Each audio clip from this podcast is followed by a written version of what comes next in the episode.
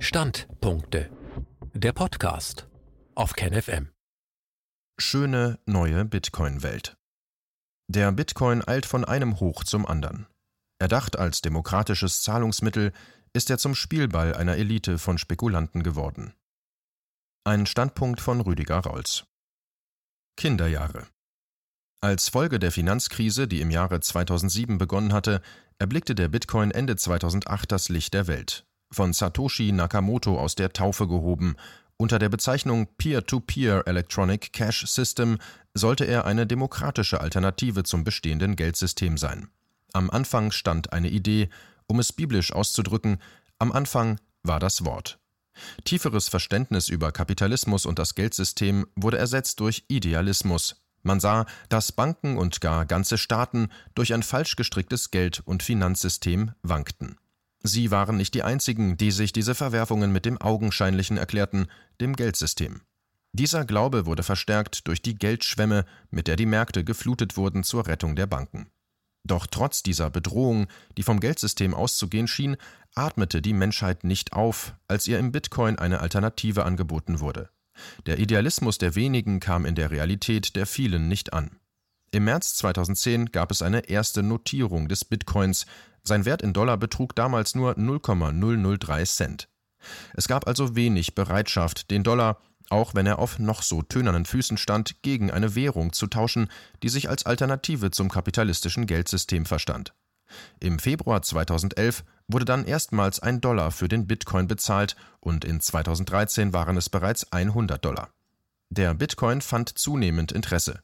Aber er war keine Alltagswährung wie Dollar oder Euro, dafür waren die Kursschwankungen zu hoch und die Zahlungsabwicklung zu umständlich. Nicht alltagstauglich. Denn für den Alltagsgebrauch der meisten Menschen waren Dollar, Euro und all die herkömmlichen Währungen nicht durch den Bitcoin zu ersetzen.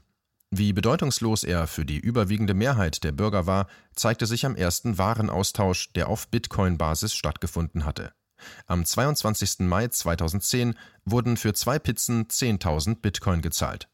Den Normalbürgern brachte die Alternativwährung keinen Vorteil gegenüber denen des eigenen Währungsraums. Denn alle Waren und Leistungen des täglichen Bedarfs waren mit den herkömmlichen Währungen leichter abzuwickeln und inzwischen bieten auch die Geschäftsbanken Echtzeit-Überweisungssysteme an, die den Zahlungsverkehr enorm beschleunigt haben. Bei den meisten Verbrauchern besteht nicht einmal für das viel diskutierte digitale Geld der Zentralbanken Nachfrage. Das Argument vieler Inflationstheoretiker, dass es aufgrund von Entwertungen für das Geld nichts mehr gebe, geht an der Wirklichkeit vorbei. Obwohl diese das Geld als wertlos bezeichnen, erhält der Konsument weiterhin für dieses Geld alle Waren und Dienstleistungen, die er für seinen Lebensunterhalt braucht. Insofern ist die Behauptung des Wertverlusts sachlich falsch. Denn angesichts fallender Inflationsraten verliert nicht das Geld an Wert, sondern gerade die Waren, für die immer weniger Geld gegeben werden muss. Für die überwiegende Mehrheit der Menschen ist die Währung ohnehin egal, solange sie ihre eigentliche Funktion erfüllt, die Sicherstellung des Warenaustauschs und die damit verbundene Sicherung der Lebensgrundlagen. Meistens sind sie sowieso nicht in der Lage, über das verfügbare Einkommen hinaus Rücklagen oder Vermögen zu bilden. Das aber erst wäre die Voraussetzung, um in Bitcoin wie auch in andere Anlagen zu investieren. Investieren und spekulieren kann nur, wer über den Alltagsbedarf hinaus noch finanzielle Überschüsse hat. Angst um den Werteverlust des Geldes hat nur, wer für sein Geld immer weniger Zinsen bekommt, und nur wer Vermögen hat, sucht nach Möglichkeiten, dieses gegen die sogenannte Inflation zu sichern oder es durch Investition zu vermehren.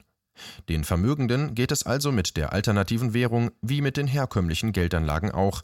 Sie suchen nach Anlagemöglichkeiten angesichts des Anlagenotstandes, der durch den Verfall der Zinsen und Renditen entstanden war.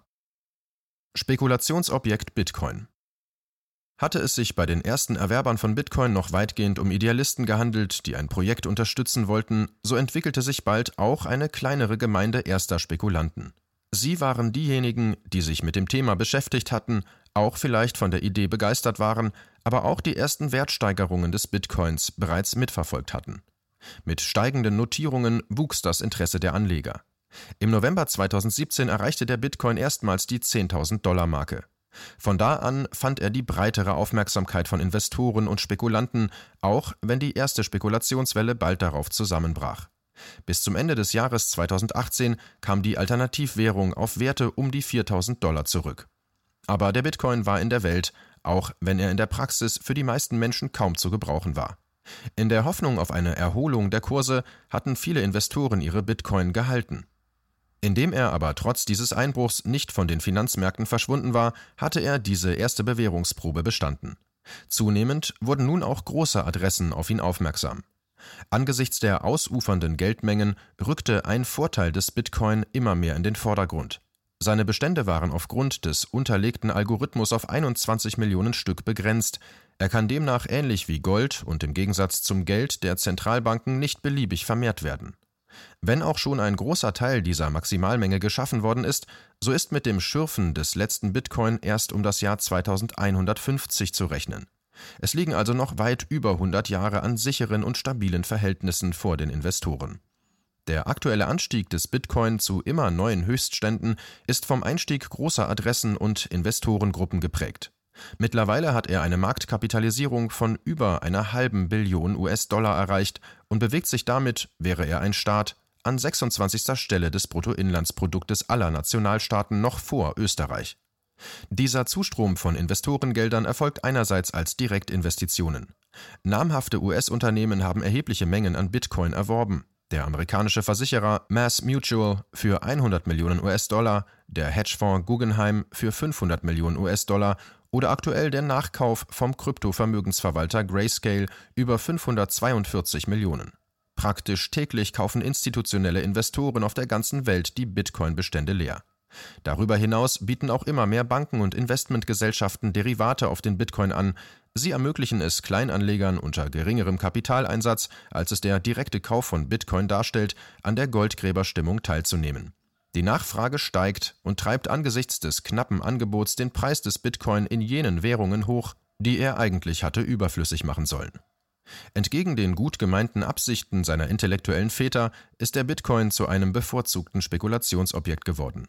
Die Ideale kommen nicht an gegen die Gegebenheit der Realität. Diese zu erkennen, ist die Grundlage für die Veränderung der Verhältnisse, nicht das Ausdenken idealistischer Modelle.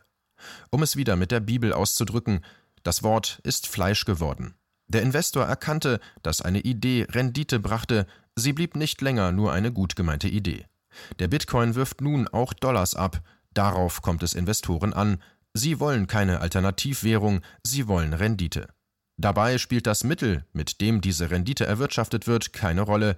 Es kann eine Alternativwährung sein, notfalls sogar die Werke von Marx, Engels und Lenin, wenn sie sich nur gut verkaufen lässt. Kapitalismus setzt sich durch.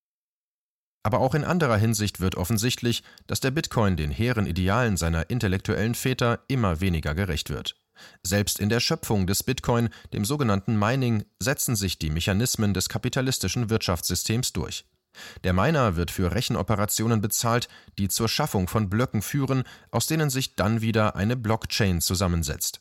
Diese stellt eine fälschungssichere und zugleich transparente Dokumentation von wirtschaftlichen und administrativen Vorgängen dar, wie Verträgen, Bank- und anderen Geschäften, Beurkundungen usw. So Mit jedem neuen Block werden auch Bitcoins geschaffen. Diese werden demjenigen Miner zugesprochen, der als erster einen neuen Block in die Blockchain eingefügt hat.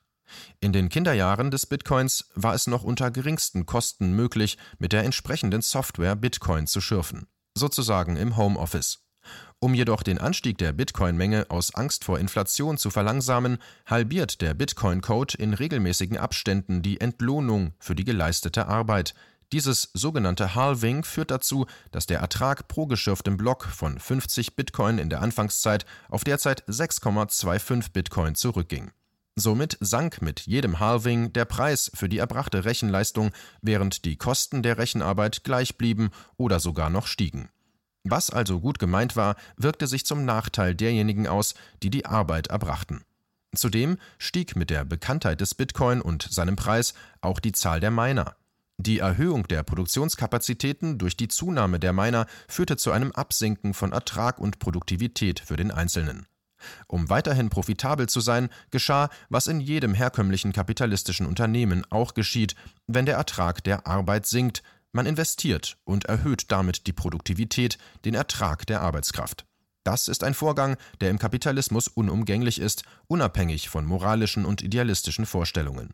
Wer in der Konkurrenz mithalten will, muss die Produktivität erhöhen oder scheidet aus dem Markt aus. Das ist die bittere Wahrheit des kapitalistischen Systems. Dementsprechend rüsteten auch die Miner ihre Hardware auf. Zuerst kamen schnellere Grafikkarten zum Einsatz, die durch mehr Rechenoperationen höhere Blockzahlen und Bitcoin-Erträge schufen. Später sprangen die Computerhersteller auf den Bitcoin-Zug auf und boten eigens für das Mining hergestellte ASIC-Rechner an. Diese verdrängten die frühen Formen des Mining, das sogenannte CPU- und GPU-Mining, die heute praktisch ausgestorben sind. Der weitere Konzentrationsprozess führte zur Errichtung von Mining-Farmen, die sich nur die Kapitalkräftigen leisten konnten. Derzeit rüsten große Player wie Riot Blockchain und Marathon ihre Mining-Hardware-Bestände aggressiv auf. Der Konzentrationsprozess im Bitcoin-Mining schreitet also voran entsprechend der kapitalistischen Logik, damit unterscheidet sich die Gesetzmäßigkeit der Bitcoin-Produktion, der eigentlich als Alternativmodell angetreten war, nicht von den Gesetzen in den restlichen Bereichen des kapitalistischen Produktionsablaufs. Kopfgeburten der Bitcoin war geschaffen worden als Reaktion auf die Geldschwemme der Notenbanken, die nach den Theorien der Wirtschaftswissenschaften, der herkömmlichen wie auch der alternativen, zwangsläufig zur Inflation führt. Nun ist es aber gerade der Bitcoin selbst, der mit seinen gewaltigen Preissteigerungen auffällt. Wenn man Inflation als Preissteigerung versteht, so sind nirgendwo die inflationären Tendenzen stärker als bei dem Medium, das sich gerade einer solchen Entwicklung entziehen und sie bekämpfen wollte. Nun werden einige Verschwörungstheoretiker dahinter sicher wieder Anhaltspunkte für das Wirken von Eliten und ihren hinterhältigen Plänen zur Erringung der Weltherrschaft und Versklavung der Menschheit finden. Angesichts der kapitalstarken Investoren, die sich nun des Bitcoins bemächtigen, wären solche Sichtweisen sogar nachvollziehbar. Aber das grundlegende Problem ist das mangelnde Wissen über Inflation, Geldsystem und das Funktionieren des kapitalistischen Systems. Seltene Einigkeit besteht unter den Inflationstheoretikern darüber, dass Inflation ein Problem der Geldmenge ist. Diese Theorie war abgeleitet worden aus der deutschen Inflation des Jahres 1923. Sie scheint auch heute noch zu stimmen für Länder wie Simbabwe, Venezuela und andere. Hier herrschen tatsächlich inflationäre Inflationsraten. Aber in den entwickelten kapitalistischen Staaten ist die Entwicklung gerade umgekehrt. Trotz der ausufernden Geldmengen stagnieren die Inflationsraten oder sinken gar, in Japan sogar seit über 30 Jahren. Das ist mit der herkömmlichen Inflationstheorie nicht zu erklären. Diesen offensichtlichen Widerspruch scheinen die Hohepriester der Inflation von Ernst Wolf bis zu Hans-Werner Sinn nicht zu erkennen oder wollen ihn nicht wahrhaben. Stattdessen malen sie weiterhin das Menetekel der nahenden Inflation an die Wand und das nun schon seit über zehn Jahren. Inflation hat nur vordergründig mit Geldmengen zu tun. Es scheint so, weil Geldmengen ansteigen, Jedoch hat das derzeitige Geldmengenwachstum in den entwickelten kapitalistischen Staaten andere Hintergründe als das des Deutschen Reiches von 1923 oder solcher Staaten wie Simbabwe und Venezuela heute. Die Geldmenge in den entwickelten Staaten steigt, weil die Notenbanken die Konjunktur stützen müssen. Sie glauben, dass höhere Geldmengen die Banken zu höherer Kreditvergabe anregen, wodurch die Investitionstätigkeit der Unternehmen wächst. Diese Argumentationskette hatte bei den ersten Wirtschaftskrisen nach dem Zweiten Weltkrieg scheinbar gestimmt, führte sie doch zu einer Ausweitung der Produktionskapazitäten. Kapitalistische Realität Heute aber besteht das Problem der Unternehmen nicht mehr in den ungenügenden Produktionskapazitäten zur Bedienung der Marktnachfrage. Heute besteht das Problem vielmehr in der mangelnden Marktnachfrage. Die Ausweitung der Produktionskapazitäten hatte im Verlauf der Jahre zu einem Überhang des Angebots über die Nachfrage geführt. Die Märkte sind gesättigt. Die Wirtschaftskrisen des Kapitalismus sind Ergebnis von Überproduktion, nicht von Mangel. Weitere Investitionen in den Aufbau von Produktionskapazitäten führte unter diesen Umständen nur zu weiterem Überangebot, verbunden mit nachlassender Rendite. Da können die Zinsen noch so niedrig sein, kein Unternehmer investiert nur um der niedrigen Zinsen willen, wenn keine Aussicht auf angemessenen Ertrag auf einem Markt besteht. Je höher der Produktionsausstoß, der einen Markt überflutet, umso mehr neigen die Preise zum Nachgeben. Das ist so bei Brötchen, das ist aber auch bei Kapital so. Je mehr Geld die Notenbanken in den Markt pumpen, je mehr Kapital die Banken für Kredite vorrätig halten, umso mehr sinkt der Brötchenpreis der Banken, der Zins. Das ist die aktuelle Lage in den entwickelten kapitalistischen Staaten, die sich fundamental von denen von Staaten wie Venezuela, Simbabwe und anderen unterscheidet. Das Kapital der Banken trifft hierzulande auf gesättigte Märkte.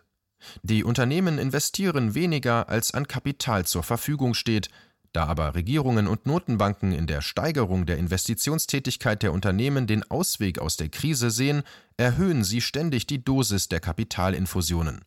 Der Kapitalismus beginnt zu hyperventilieren und Abhilfe ist mit den bisherigen Mitteln der Krisenbewältigung nicht in Sicht. Da hilft auch kein Bitcoin.